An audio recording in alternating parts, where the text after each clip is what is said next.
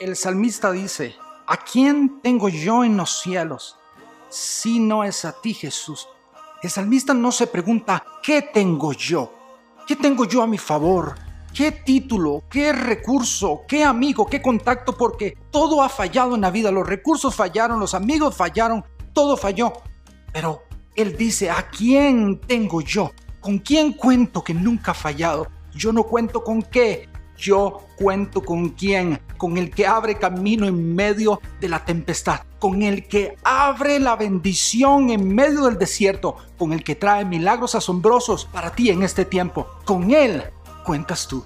Jehová de los ejércitos es su nombre. Te bendigo mil veces. Soy el pastor, Rey.